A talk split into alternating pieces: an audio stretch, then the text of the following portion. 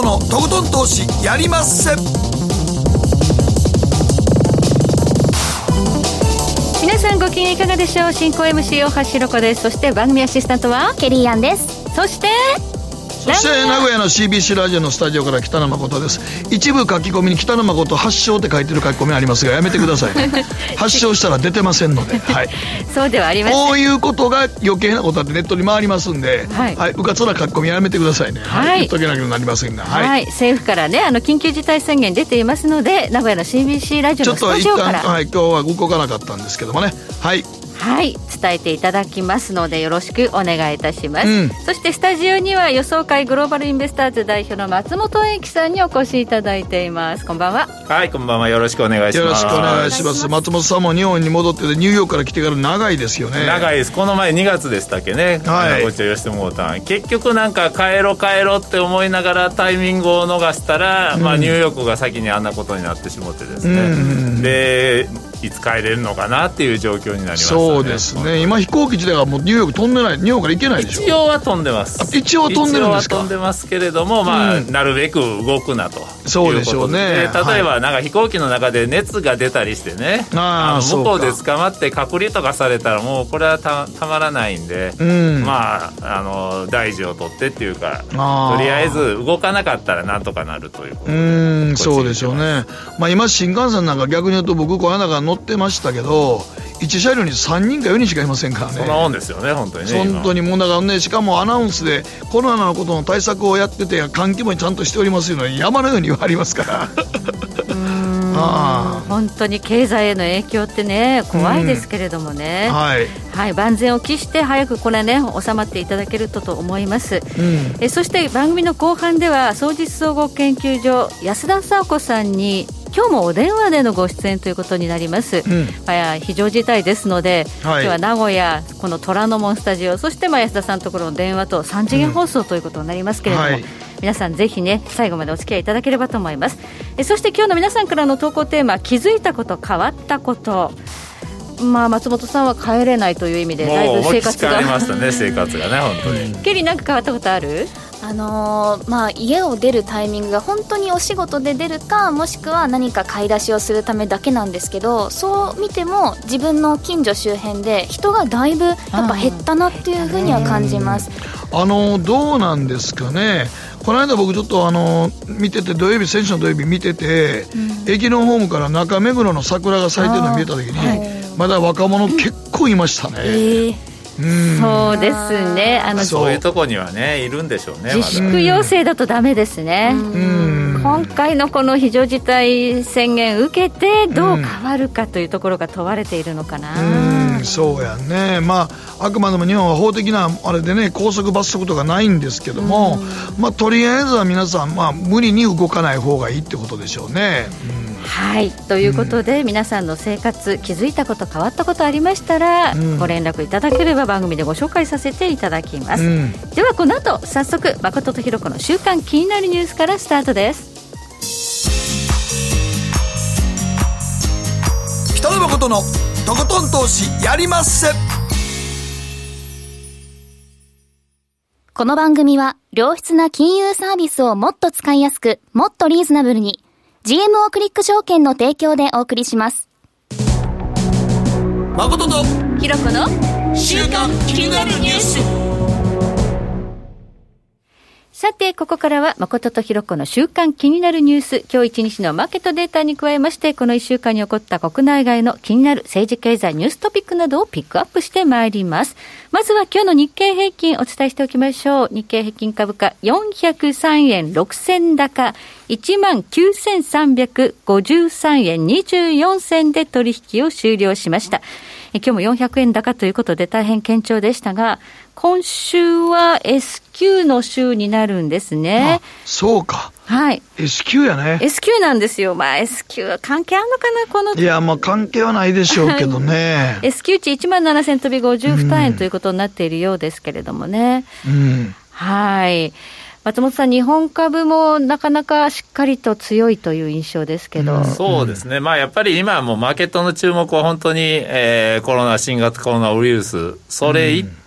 食ですからね。ですからもうなんか本当に材料が一つだけなんで、ちょっといい材料があると、わーってみんな買いが集まって、で、反対に悪いのが出てくると、感染者が増えたとかってなると、今度は一斉に売られると。でもなんかあの、この非常事態宣言をやるってなった時に、なんか株価が上がってるのがちょっとなんか僕すごい違和感があって、うん。うんなんかあの日本は非常事態宣言出すのがだいぶ遅かったので、うんうんうん、やっと日本は動くんだということが逆に交換されるっていうね。なんか皮肉な株の上がり方やね。まあそういう意味はそうですよ。まあ、うん、悪い材料がとりあえず出尽くしたっていうことにつながるのかもわかんないですけれども、ね、はいはいはい。まああと日銀はね、あの買い手として粛々と出てきましたね。そうやね。はい。はい。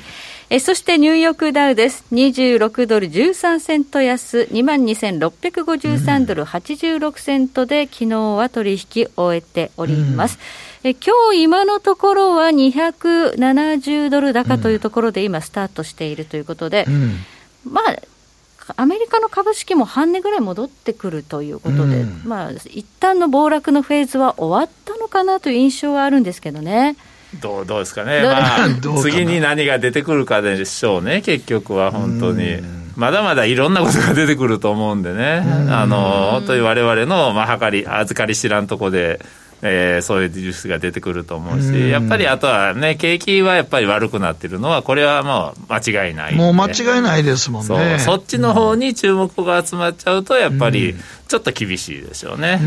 だからねね、ウイルス感染に関しては、まあまあ、あの収束に向かうというふうな方向に行けばいいでしょうけれどもね、だからそっちの方にまあ、えー、注目が集まっている限りは、まあ、上がりやすい。あとはやっぱり、ね、上がり始めると今度は乗り遅れたらあかんという、そういうね、うん、えー、人間の心理がありますから、そ、ね,、こでわーって上がり始めると買いが集まってくるということもあるでしょうね。うん、それにしてもアメリカの雇用の創出っていうのはものすごい大きいですね。イニシャルクレームと呼ばれる新規失業保険申請件数2週続けて大変な悪化で。300万、600万ですからね。1000万人の雇用がなくなったたった2週間で。それはもう、もう、まあ、今までにかつてなかったことなんで、これが一体どういうふうな影響も及ぶのかっていうのも、まあ、誰も分かってないと、影響はね。ただ、まあ、言えるのは、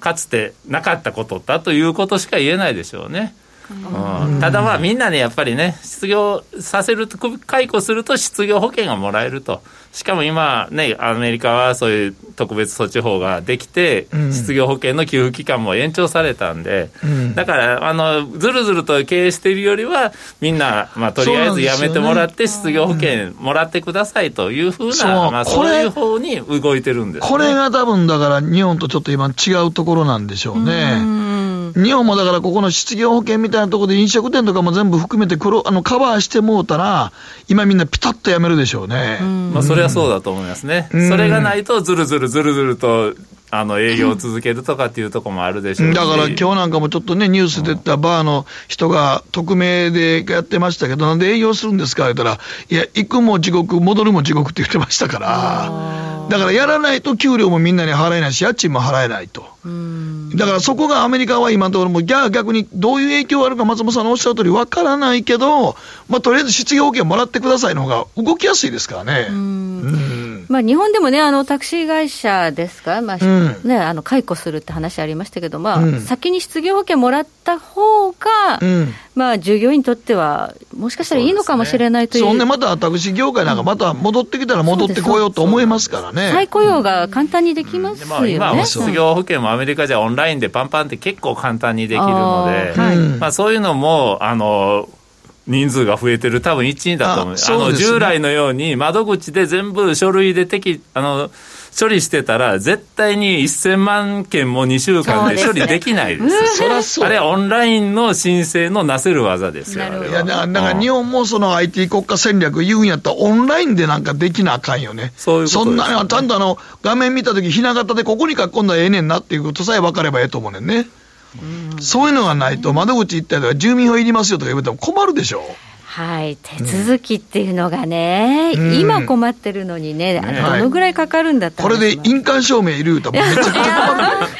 ハンコどこ行ったとかね。めんどくさい。そう、めんどくさいよね。はい、うんえそしてコモディティです。今日は松本さんに後でお伺いするテーマ、原油なんですが、現在24ドル57セントで推移しています。そしてゴールド、現在1653ドル65セントで推移。ゴールド、松本さん強いですね。うん、強いですね。基本的にはやっぱり、こんだけ先行きに不透明感があると、うん、えー、ゴールドにはやっぱり買いが集まってくると。うん、ただ、この辺は有事の金はそのまま出てますね。ずっと入ってます。ただ、上がりすぎると、やっぱりちょっと、えー、換金売りっていうのはまだ出てきている感じがあるので、うん、まあ、だから一直線には上がりにくいでしょうね。そうですね。ただ、まあ、下がったところでは、まあ、押し目がしっかりと入ってくるという、これは、あのマーケットの不安が全面的に解消されるまでは、まあ、続いていくというふうに思いますね。そうですね、綺麗な上昇トレンドということじゃなくて、なんか上でめちゃめちゃ乱高下してますよね。しながら、ちょっとずつちょっとずつ、まあ、値は切り上げていくんかなと思いますね。はい、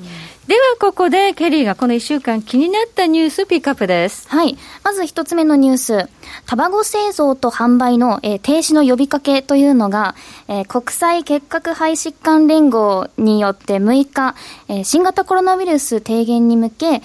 えー、喫煙者に禁煙を求めるとともに、タバコ会社に製品と製造の販売、停止を呼びかけているんですけど、まあ、タバコは、あの、免疫力を弱めて、で、感染への効果的な対応をしにくくすることが分かっているそうなので、まあ、今、この状況で禁煙者っていうのはちょっとタイミングも悪いですし、まあ、これを機にタバコをやめたいと思ってた方がやめるっていう意味ではいいニュースなのかなって私は個人的には思ってたんですけど、はい、このタバコっていうのはマーケットには影響ってあるんですか？えーと、タバコ株っていうのがね、実際に存在しまして、日本だと JT、うん、そうですね。はいアメリカもフィリップ・モリスとかね、ありますね。はいいろいろあって、でも今、あんまりその人気はなくて、株価自体は、誠さん、だいぶ下がってます、ね、いやいや、もうだからずっと下がってますから、はい、配当だけはいいんですけどね。今ね、ちょっと調べたら、誠さん、配当7%超えてるんですよ。うん、ただ、ね、ただこのご時世に。このご時世に配当、まあでも下がったから配当7%になってるんやと思いますけどね。まあね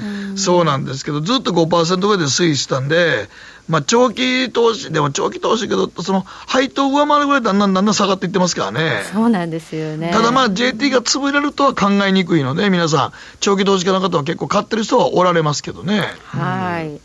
ただこのタバコ株っていうのは ESG のテーマから外れる、うん、環境、社会責任、ガバナンスっていうこういうテーマであの機関投資家とか投資するという枠組みがあるんですけど、うんまあ、つまりまあ社会的に、まあ、この人らの企業は、社会的に貢献している企業っていうのが ESG で選ばれるんですよね。うん、うん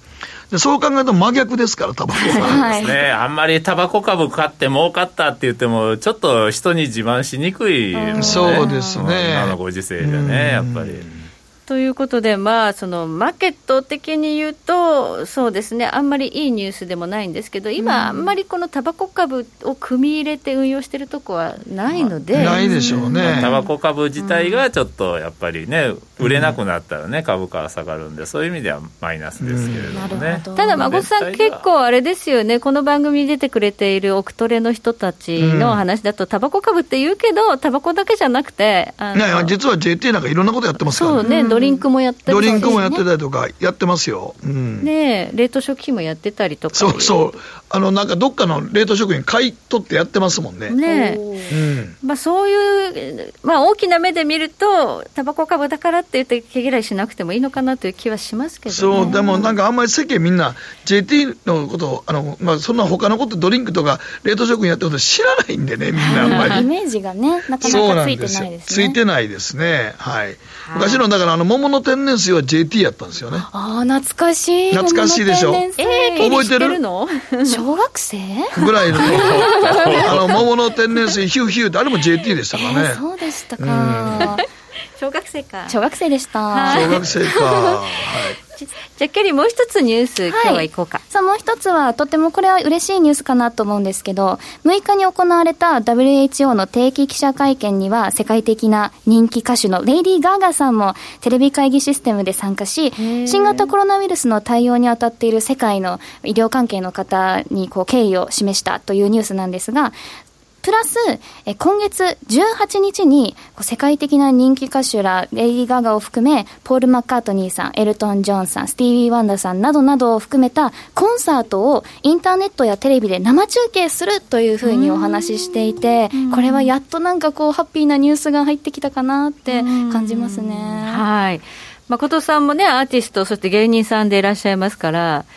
アーティストじゃねえよ。芸人さん話時々あの人、アーティストが吠えるとか言ってるやん、それやったら。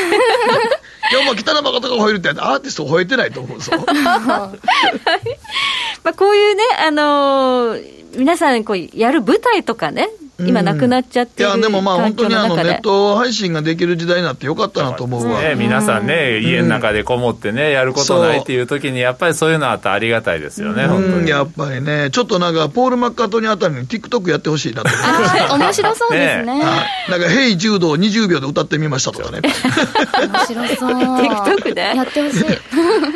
ほんまに、そんなのは今できるのは、やっぱりね、松本さん、ねネット環境ができたからですもんね。まあもう本当にね、まさにその通りで、うんねどんどんやってほしいですよね、今。うん。まあ多分ね、アーティストもミュージシャンもみんな、みんな多分時間を持て余してますから、基本的にコンサートにも出られないし、舞台にもできないんだから、だからみんないろんなことやったらいいんですよ、本当うに。ん、と思いますね。だから、配信してあげるのはすごいええことだと思いますけどもね。うん。まあ、新しい試みっていうのがたくさん生まれてくるうん。かもしれないということで、まあ、うん。悪いことをこれ、バネにねあの、うん。いろんな新しい文化を生み出すということが、だからひょ,、ねひょっとしたらね、松本さん、このあのもう在宅勤務とか含めて、働き方もちょっとまた見直されるかもしれもませんね。うガラって変わるってくるとは思いますよ、私なんかもう本当に10年以上ずっと在宅勤務ですから。で まあ、全然、まあ、あの問題はないと、うん困ったこともないので、うんそういう意味では、まああの、そういう人たちは絶対にね、オフィスワークでも、それは絶対に顔合わせない人もだ、ダメな人もいるでしょうけれども、うんななくてもいい人っていうのもかなりの数いるまあはずなんで、ねまあ、それですよね。でも会社行かないと、家でなんか嫁はんと嫌な感じになるって人も結構多いんで。離婚率増えてるとかいう話はあるからいね。やまあそうあとね、DV とかちょっとね、皆さん結構問題になって、各国で問題になったのはやっぱりストレスでしょうからね。ストレスのない状態でうまくね、あのオフィスワーク、家庭家でのワークもね、あのうん広がっていったら、ね、変わっていったらいいと思いますよそうですね。はい。はい、以上、誠とひろ子の週間気になるニュースでした。北野誠のとことん投資やりまっせ。やりまっせって英語では？レッツラゴーかな。占えましたぞあなたの未来。え、どんな？あなたは努力次第で大きな成功を収めます。ただし野菜中心の食事と早寝早起き適度な運動をして健康なんだよ。母ちゃんのセリフと一緒じゃん。未来は自分で切り開く。株式 FX は GMO クリック証券。エミさん、どうしたの？僕最近考えてしまうんです。毎晩月を見上げるたびに、僕の将来はどうなってしまうんだろうって、同時に思うんです。この虚しい気持ちに寄り添ってくれる女性がいたら。好きですで、よくない？シンプルにわかりやすく。GMO クリック証券。あらっしゃい。ご注文どうぞ。うーんと、大盛りラーメンにトッピングで、チャーシュー、コーン、メンマ、海苔、それに、味玉、白髪ネギね。あ、バターとワカメも。全部のせ一丁シンプルにわかりやすく株式 FX は GMO クリック証券。北野誠のとことん投資やりまっせ。みんな集まる集まるよさて、ここからはマーケットフロントラインです。改めまして、予想会グローバルインベスターズインク代表、松本英樹さんよろしくお願いいたします。はい今日のテーマ何ですか？はい。減産合意なるか、オイルが握る世界経済の行方ということで、こんなメールが届いておりますので、紹介しましょう。明日の減産協議、原油ダブルブルで死ぬか生きるかの勝負をかけます。ええ 今まで溶かしたバーナンキショックの1500万、この前の新型コロナショックの800万、絶対取り返したるということで、ダブルブル。ダブルブル。ブルっていうことは、減産決まると思思ってらっしゃるわけですね。はい。どうでしょうか？いやこればっかり本当に分かんないえ分かんないですかね？ですね。僕もさすがにこれは今の状態では減産しないとやばいんじゃないかと思うんですけどね。しないとまずい確かに。しないとまずい。まずいでしょう、うん、うん、もう今ね価格は20ドル台なんですよね。一度 10, 10ドル台行きましたね。10ドルまで行きましたけれども、はい、ですからねこっからやっぱり減産すると上がるんですようん、絶対。例えば20ドルが40ドルになるかもわからないと、うん、2倍になるんですよね。はい。じゃあ、減産、あの、市内でじゃあ、サウジは今、とりあえず減産価格はもうどうでもいいからと、うん、えー、とにかくマーケットのシェアを確保すると、生産量を増やすと言ってるんですけれども、はい、でも単純に考えて、生産量2倍にはできないんですよ、うんうん、そこまでの能力ないですから。うん、ということは、今からまあ頑張っても5%、10%ぐらいしか生産は増えない。うん、石油収入ももしそれで価格が下がったら増えるかどうかわからない、うん、それよりも、まあ、ちょっと減産してあのマーケットにショックを与えて価格を2倍にした方がはるかに石油収入増えるんですよ。だからみんなそうなんですよ。だから産油国はどう考えても減産して価格を釣り上げた方が今は得なんですよね、うん、ただそれができるかどうかというところなんですよね、あのー、今までね、サウジとかロシアとか、みんなで頑張って減産してたのに、うん、その減産した幅をアメリカが増産して勝手にね、そうなんです。埋めちゃって、あのアメリカが全部シェア取っちゃってたから、やる意味がなかったわけですよ。あの減産した分だけ石油収入が減ってたんですよ、うん、価格が上がらないから。はいはい、で、みんな、まあ、困ってたんですよ。でもさすがにここまで来ると、アメリカもやばくなってきた、うん、シェールオイルは、まあえー、どうやら減ってくるだろうというふうになってきたんで。実際にやっぱり倒産してるところ出てきてるんですそうなんですよね。シェール企業が1社、まあ、潰れました。中堅どころが潰れましたでもこれはサウジアラビアとロあのロシアの思惑通りなんです、ね、まあ、思惑通り潰れここまでは、えー、まあ思惑通り進んでるんですけれども、ただ、あのすぐに生産が減るわけじゃないんで、ここが難しいところで、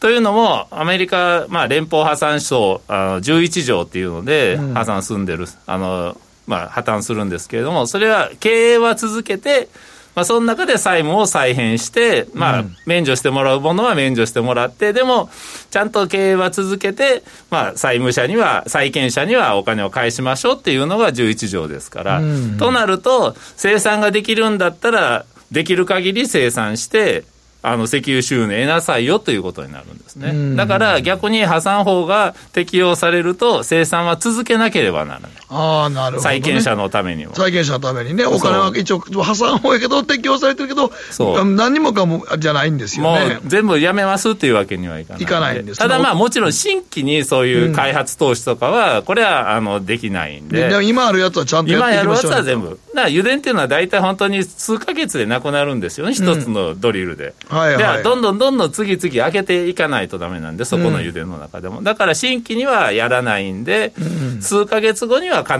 ず減るんですけれども、うん、まあ、目先数か月っていうのは逆に増える可能性があるんで、そうなるとアメリカが減産できるかなというのは、ちょっと微妙なとこなんですよね。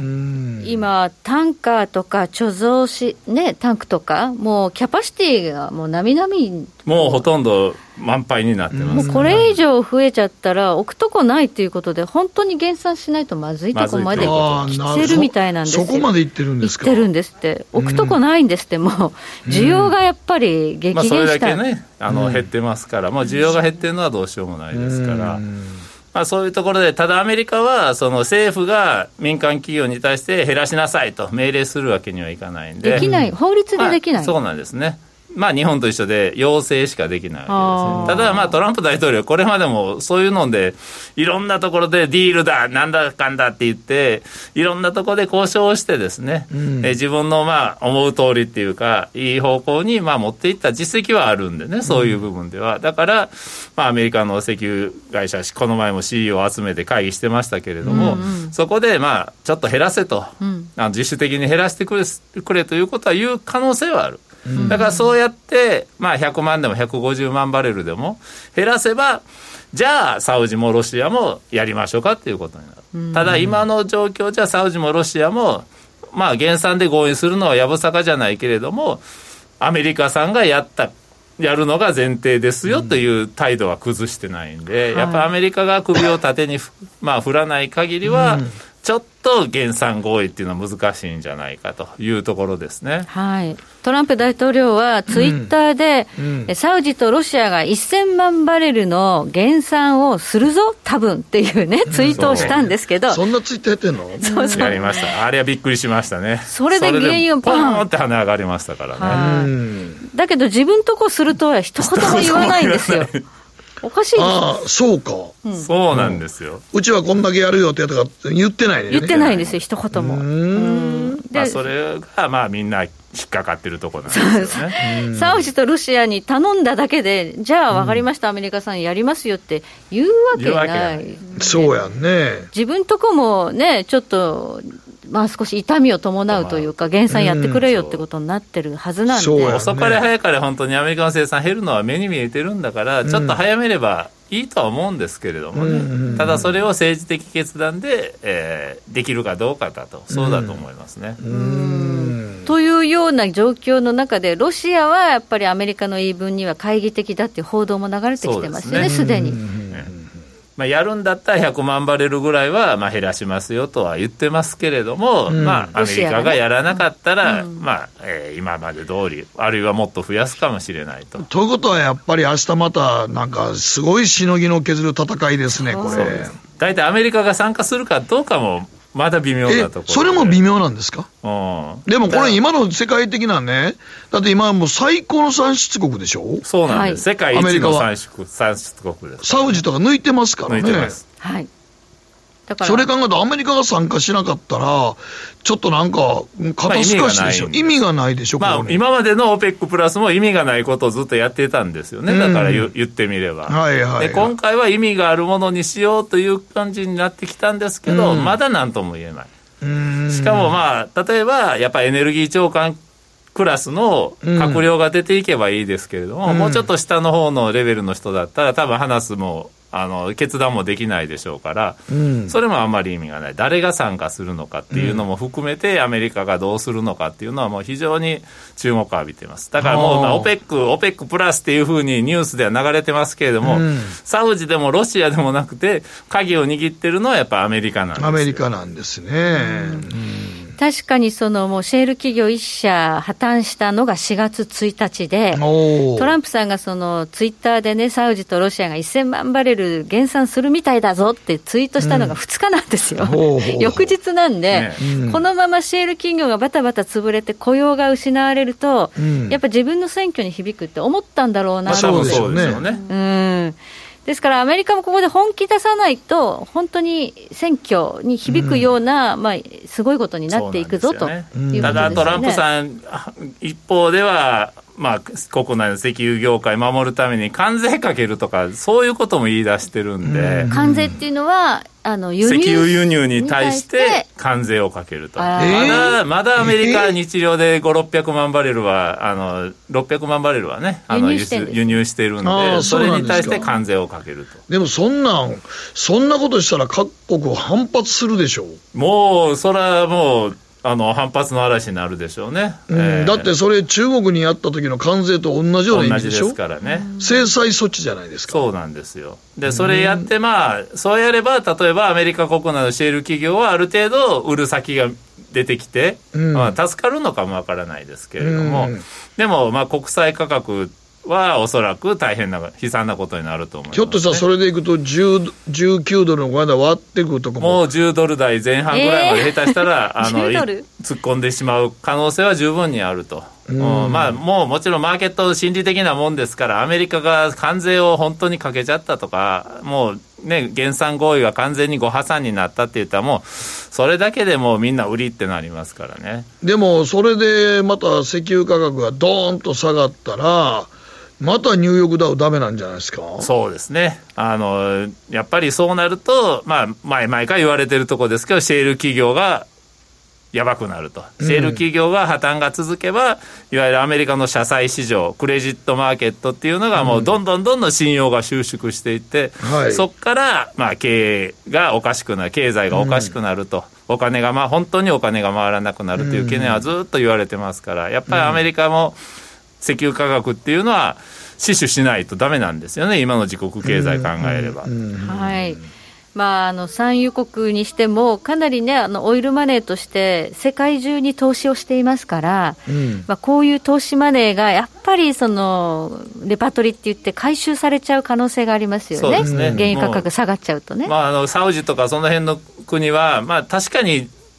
産油コストから言うと10ドルでもなんとかなるのかも分かんないですけれども、うん、でも国家予算をもっと高いところに設定してるんですね。うん。だから今の石油価格だったら完全に国家予算大赤字なんです。赤字。だからどっかで赤字を埋めないとだめだ、うんうん、そうなるとそうやってまあ政府で運用してるソブリンファンドとかまあそういうところのお金を回収して売っ払ってそれを補填に充てるということをせざるを得なくなるんでそうなるとまあアメリカをはじめとした市場から資金を引き上げないとだめだということになるんですね。ソブリンファンドを売りに出したらそれはえらいことになりますよ、うん、えらいことになるオイルマネーがそういうふうに逆流していくと。そうです、ね、それはまあ食い止めないとだめなんで。やっぱりだから石油価格の下落っていうのは経済にとってみればまあいいことは一つもないということなんですね、今の状況下でそうですねソブリンファンドを売りに出すなんて実質あったやつ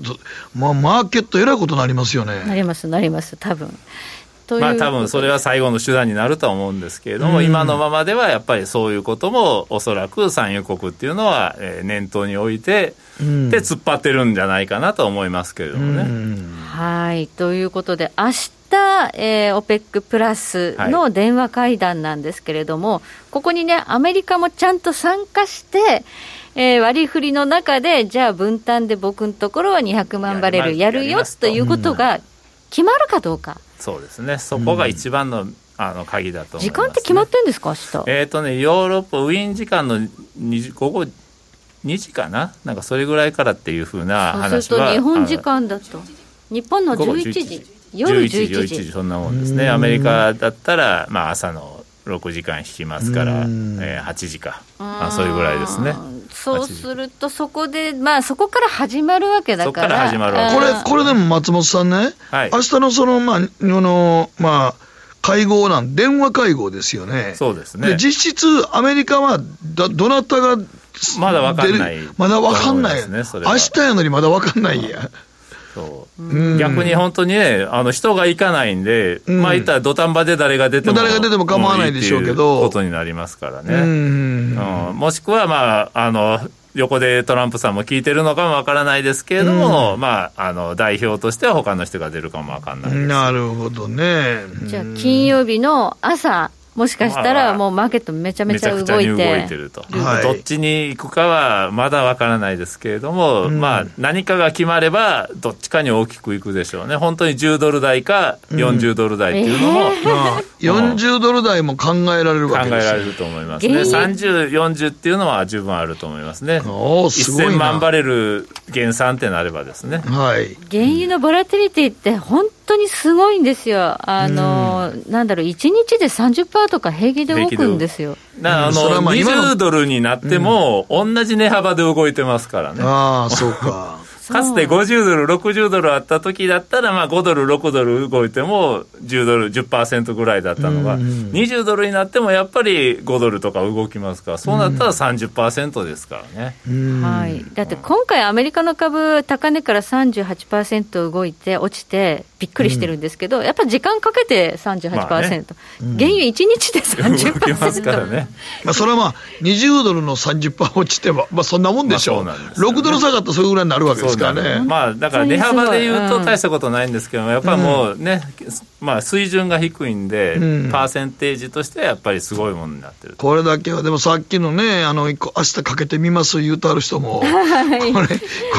れ、やめといた方がええと思うけどな。そう、あの、毎回やられてるみたいですね。いやいや、だからもうそれ、だってさ、もうほんまに、あの、なんていうかな、二つに一つしかないってことなんやけど、ちょっと危険やんね。まあ、これはもう、ちょっとギャギャンブル的なディールになっちゃいますね。まあ、本当に超か半かの世界、そう、超反博打の世界で、ね、しかも、やってる途中でありそうや言うて、なんかもう会議でやってて、いや、実は違うねとかいうの結構動くでしょ。絶対出てきますからね、そういうの。そうなんです。こういうのな、生地リアルタイムでやってると、わーって戻ってて、え、やっぱり合意せんかったんかみたいなんで、ばー落ちたりとか、そうそうそうそうジェットコースターになって振り回される場合あるんで、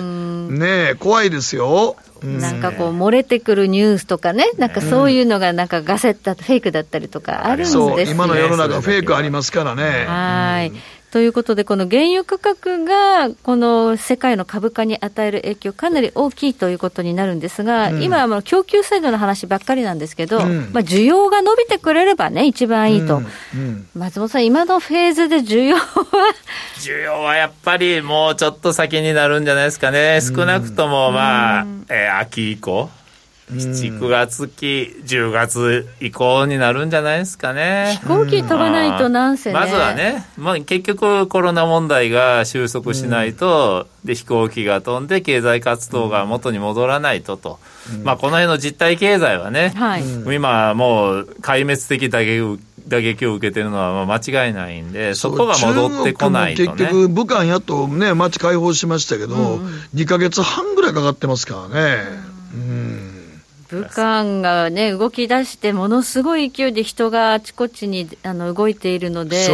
うん、これあの、ね、第2次の感染拡大がないのかどうかっていうのは、ちょっと不安ではあります、ね、ちょっと不安やね、ねはい、あのそれ過去の例をとっても、やっぱりスペイン風邪とかでもね、うん、あの何回かあの繰り返す。繰り返しますからね。やってきますからね。ただまあ、大体第1回目が、あの、とんでもなくひどくて、うん、2回目の波はそれよりも、まあ、ちっちゃかったら、徐々に収束に向かうということなんですけれども、うん、それでもやっぱり何か、また波が出てきますからね。うん、はい。まあ、今回はこのね、新型コロナウイルスの、まあ、特効薬的なものが出てこないことには、経済の、まあ、完全なる回復が、ね、みんな安心して働かれ、働けないですからね、ね本当に。そうすると原油の需要が伸びるという期待はほとんどできないという、そうなんですね、まあ、ただ、まあ、価格に関してはね、需要と供給のバランスなんで、そうやって供給を大きく減らせば、まあ、価格は維持はできるということなんで。うん、なるほど。だからみんな仲良く減産できればいいわけですね。そういうことになりますね。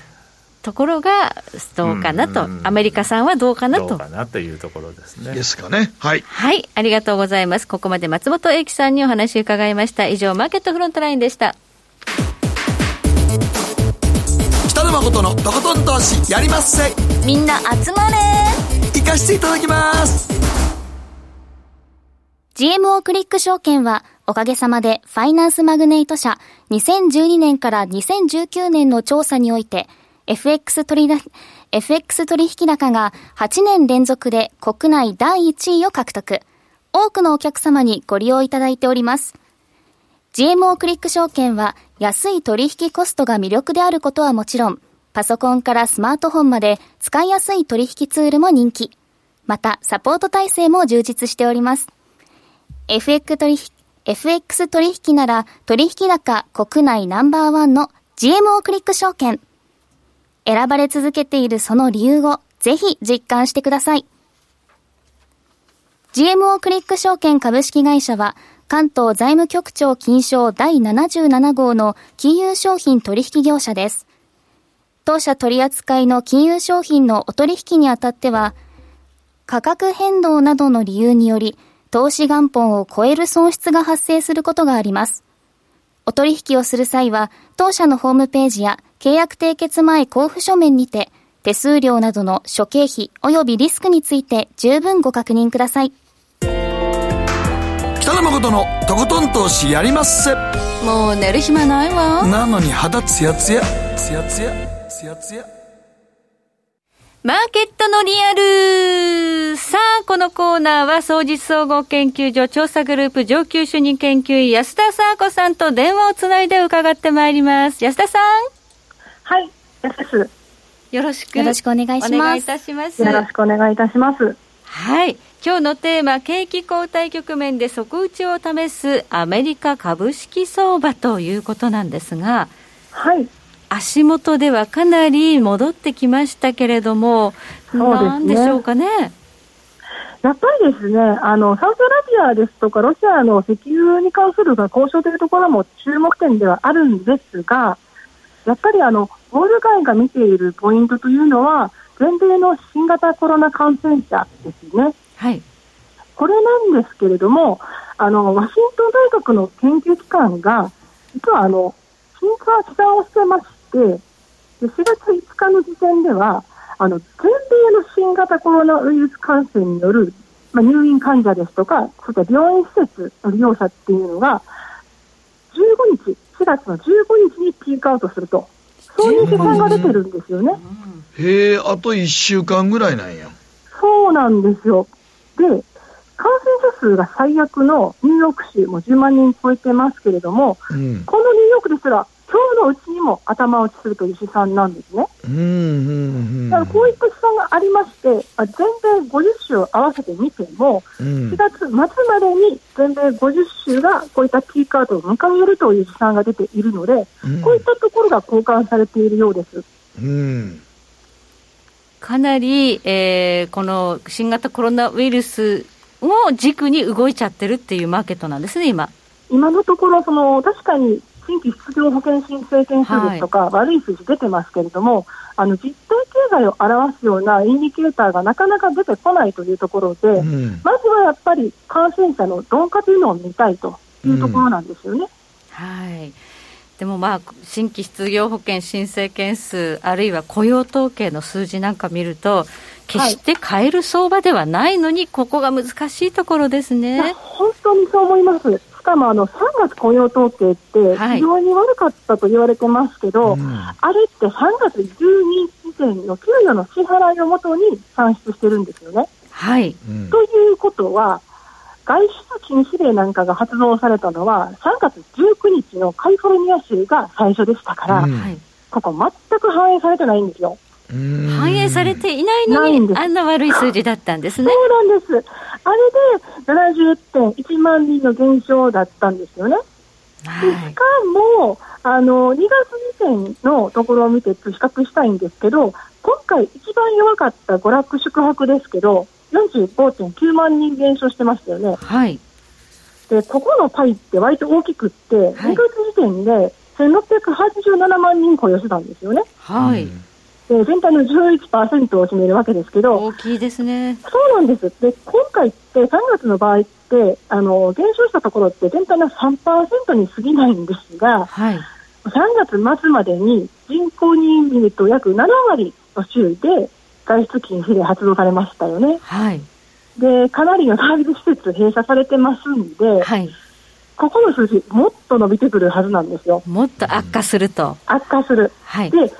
にもちろんここだけじゃなくって、私の知り合いでもすでに仕事を失っている人間いますけど、まあ、教育だったりですとか、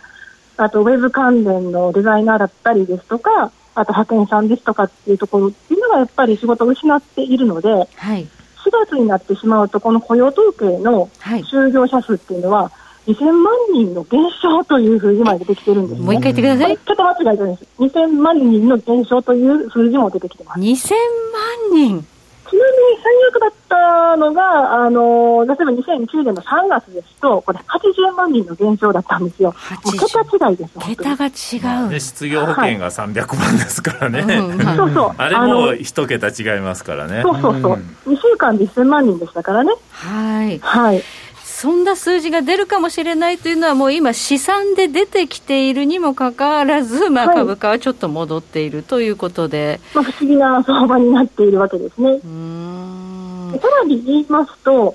あのこれだけじゃなくて、やっぱり他の指標がすでにも悪くなっているところにもちょっと目配せしてほしいんですが、はい、例えば人種別の失業率ですけど、あの娯楽宿泊ですとか低賃金の職というところが主に失われてたわけですが、うん、まあ、ヒスパニックですとかの失業率ってもう6%超えてしまっててこれって2015年の12月以来なんですね。ヒスパニック。ヒスパニック系です。で黒人なんかも過去最低ってトランプさん権限してましたけど、はい、ほぼ6%超えてきて、はい、まあ、19年1月以来なんでそこまで悪化はしないんですが、はい、白人でもですね4.1%と2017年2月以来の水準なので、これは、まあ、ヒスパニック系と白人、まあ、アジア系もそうなんですけど、大統領が就任して以降の経過を全部相殺してるんですよね。なので、やっぱり大統領の選挙戦にも影響してくるかもしれないというところで、トランプさん気にしなきゃいけない部分です。まあ、あ、ちょっとね、この前例がないほどの、まあ、景気悪化局面ですから、はい、まあ、どうなるのか、大統領選、普通ならこれ、まあ、再選はないっていうね、考え方になると思うんですけど、はいそうなんですよ、スライドをまあ8枚目見ていただきたい、あ、すみません、スライドはですね、8枚目なんですね。えー、5枚目かな ?5 枚目ですね、見ていただきたいんですけれども、はい、今まで失業率が上昇していく局面では、基本的に大統領は再選していないんですよ。はいはい、で与党候補が勝利した実績もないので、失業率が上昇した時っていうのは、勝てないんですよね、普通は、ね、与党という普通の大統領は。まあ、普通は勝てないですよね。ただでも今回はもうコロナウイルスっていうのは特殊な事情ですからね。そこがやっぱりポイントで、でトランプさんもそのあたりうまくついてきてますし、しかも3月の月内に救済策で言いますとも、第1弾の83億ドルから第2弾の1000億ドル、それから第3弾の2.2兆ドル、うん、全部これクリアにして提出して成立しましたよね。うん、はい。こういったスピード感なんかは交換されてまして、えー、スライド8枚目の支持率、まあ、4月1日の時点で47.4%と過去最高を更新しているので、うん。現段階で見る限りでは、トランプさんの再選の可能性は高まっているように見えます、うん、支持率、過去最高なんですね。就任内最高、ね、あじゃあ、この逆境をうまいこと、まあ、そのコロナ対策が上手にいっているということですね。というふうに見えるんですけど、はい、ただ4月1日以降、ちょっとやっぱり頭打ちになってきてまして、はい、例えば景気刺激策2.2兆ドル、小切手1200ドル給付、かなりインパクトあるように見えるんですけど、はい、やはりちょっと問題が出てきているんですよ。何かと言いますと、スライド7枚目なんですが、例えばあの中小企業向けにその雇用を確保した企業に対して上限付きで元本返済なしで、まあ、あのお金を貸しますよと、はい、いうようなプログラムがあるんですけどこれ3日以降受付があってその3500億ドルの枠だったんですがもう足りないって話になってきてるんです、ね、あっという間に埋まっちゃった。はい。で3日以降、その申請してきた会社はもう75万社で、資金調達も700億ドルのの規模になってきてるという話なんで、はい、このままいったらパンクするって話になるわけですよ。うん、はい、というわけで、急遽2500億ドル追加資金を要請して、9日にもまあ関連法案を上院で採決しようという話になってるんですが、はい、これ一応ですね、上限がありまして、1社につき1000万ドル、もしくは月給の、あ月の月給の2倍までになってるんですよね。はいまあ、仮に1000万ドル支払うということになると、あの中小企業約3000万社ありますから、うん、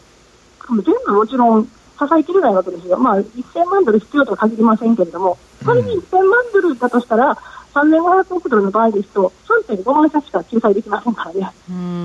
なので、ちょっと厳しい、かなり厳しい状況ではあります。これだけお金出すって言ってるアメリカでも足りないというぐらい厳しい状況なわけですよね。はい、そうなんですよ。なので、段階のトランプさんの支持率は高いんですが、はい、これが維持できるかどうかは非常に、まあ、微妙とは言えますね。まあ、アメリカ人ってね、こういう非常事態っていうのは、みんなで一致団結してリーダーを支えようと。ちょっとあのおっちゃん頭いかれてるとこもあるし あの気に食わんとこもあるけど今はあの支えようっていうそういうところはい意外に団結する国ですからね。ジョージ・ハステロの時もあの嫌われてしまったブッシュさんなんかの支持率も90%まで上がっていたので、本当おっしゃる通り、団結するところはアメリカ人団結するんですよ。でも僕、まあ、あのアメリカの場合はなんかそのね、あの9.11の時もそうでしたけど、はい、ああいうことが起きた時は本当にあの団結力がすごいいいなというのと、はい、あのリーマンの時に思ったんですが、うん、あのなんか日本とかに比べるとやっぱりやることがダイナミックで早いなと思いますけどね。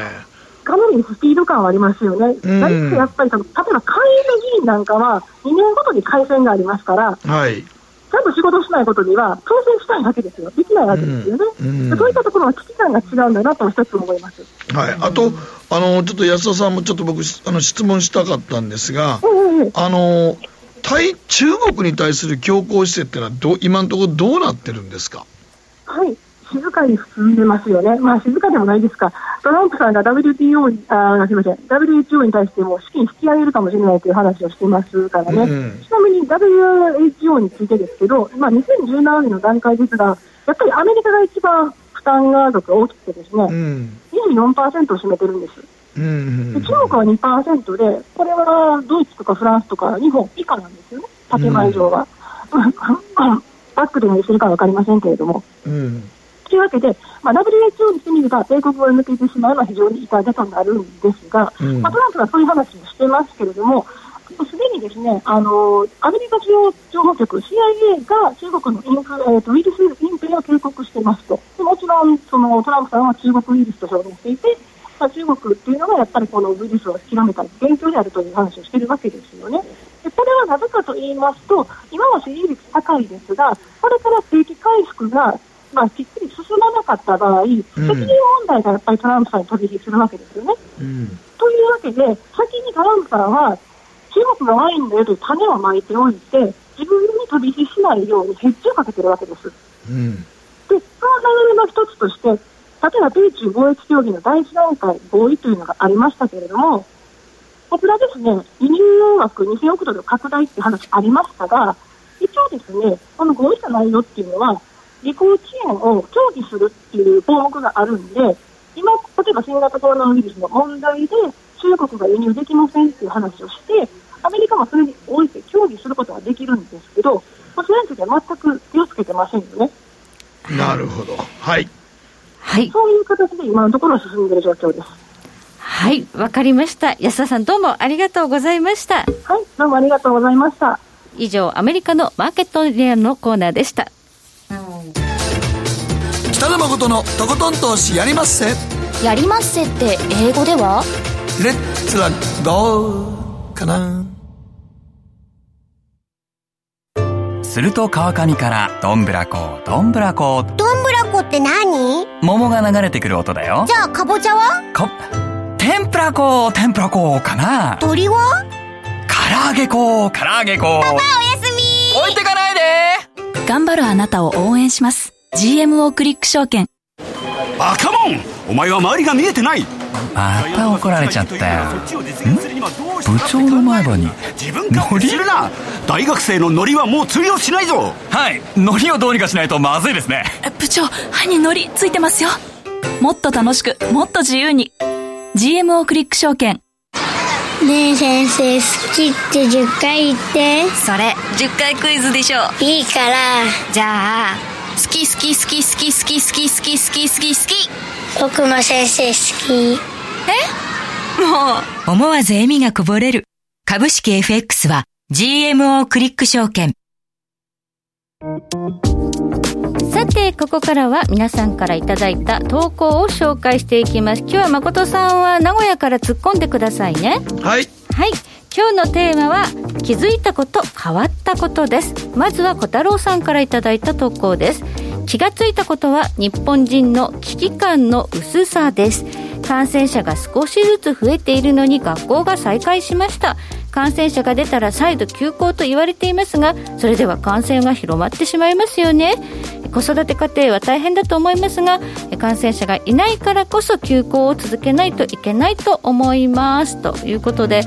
これは自治体ごとにちょっといろいろとね。そうやねんね。その自治体の実情によるでしょうからね。うん。うん。まあちょっと感染者がいるところだとやっぱりまだ休んどいた方がいいかなっていうふうに不安に思う親御さんもいるかもしれないですね。多いですねきっと。はい。さあ続いてランチ難民さん。ここ最近変わったことといえばお昼を食べるお店でしょうか？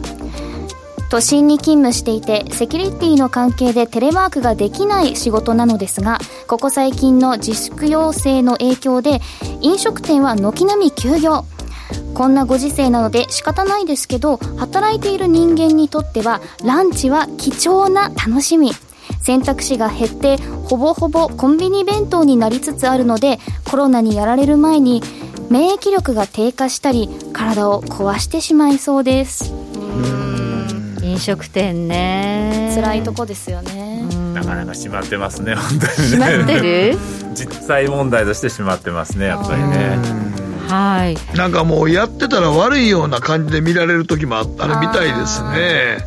うん。あとはウーバーイーツ用にテイクアウトだけをやってるよっていうお店もねありまあすけのテイクアウどトはねいいと思うんですよ。ニューヨークなんかもレストラン全部ダメですけど、逆にテイクアウトはすごく増えてきてしかもマンハッタンとかだったら普段だったらい人100ドルとか出さないとダメな高級レストランがデリバリーやってる、安く。しかもデリバリーだからいくらなんでも100ドル1万円とか取らないですから、はい。安く配達してくる。でん。なんか今日みんなはい。エンジョイしてるみたいです、ね。今日ニュース見たら大阪でなんかミシュランの星取ってるとこがもうなんか休まなしょうがないって言ってましたけどねなんかネットニュース見てたら。うんどんだけ腕があってもねこん日本人自炊しちゃうからね、はい。アメリカ人ニューヨーカーは特に家で作んないですかそうなの？そういやもう基本的に。でも外外食なんで、あそうなの？レストラン空いてなかったら何か買って帰るしかないとデリバリーするしかない、作んないのニューヨーカ少ーえー、こんなん私でも最近作ってるのにあのだからアメアメリカのアパートかそう大家さんはアジア人嫌がるんですよ、あ作るから、作るからキッチン汚れるって言って、それキッチン汚れる。キッチン汚れる面白いな。まあでもあのねあのアジアも大橋さん、はい。インドネシアとかタイなんてほとんど誰も作らないですよ。ああ市場みたいのいっぱいあるから？やってがもう屋台で食べるとか。あ、うん、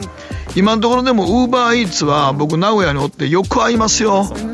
ああもうじゃあねすごく今流行ってるわけですね。そうですね。それでも作らないって人いらないからね。うん。はいえーこちら奈々さんからいただきました。変わったことですか、えー私は町役場に勤めています。コロナ対策の30万円給付金が発表されてからお問い合わせのお客さんが窓口に大勢来るようになりました。全国の役所の窓口は大変かなと思います。これ役場に行かなきゃいけないとか申請しなきゃいけないっていう手続きはどうなのかとちょっと思いますオンライね。ンで済ませてほしいですねこればっかりは本当に、ねえそういう紐付けできるという技術はいくらでももうあるわけですからね。そうですね。だからなんか役場に行かなあかんってこと自体がもうリスクになりますからね今ね。はい。ということで、まあ、いろいろねあの変わったこと変わらざるを得ないことはね多いかもしれないですけまあこのこのど、ご時世ですからね、まあ、うまくね変変化をこう、ね自分のいい方に、そうですね。持っていきたいですよね、はい。時計の針は11時26分を回っています北野誠のとことん投資やりまっせこの番組は良質な金融サービスをもっと使いやすく、もっとリーズナブルに GMO クリック証券の提供でお送りしました。さて、今週の注目スケジュールに行く前に、最後に、あの、松本さん、新しい本が出るということで。あそうなんですよ、ええ来週の月曜日13日に、えー出ますね。私とあと株式投資家の方と2人の共著でですね東條舞子さんっていうんですけれども、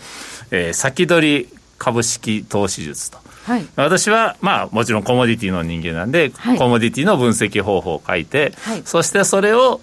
コモディティの値動きをどうやって日本株の投資に結びつけるかというのがメインのテーマになった本であんまりこうないそうですね。着眼点としてはね、ええ。あってもよかったのに今までそう。いうテーマの本なかったかもしれないですね。ですよ、まあ、あの私はもう今までの知識をすべてあのその本につぎ込んで、えー書きましたからぜひあの読んでいただけると嬉しいな。なかなかコモディティの知識とあの株式ってあんまり結びつかなかったですからね。それが意外に結びつくんですよね。それが面白いですね。本を見て、あの、協調者の方の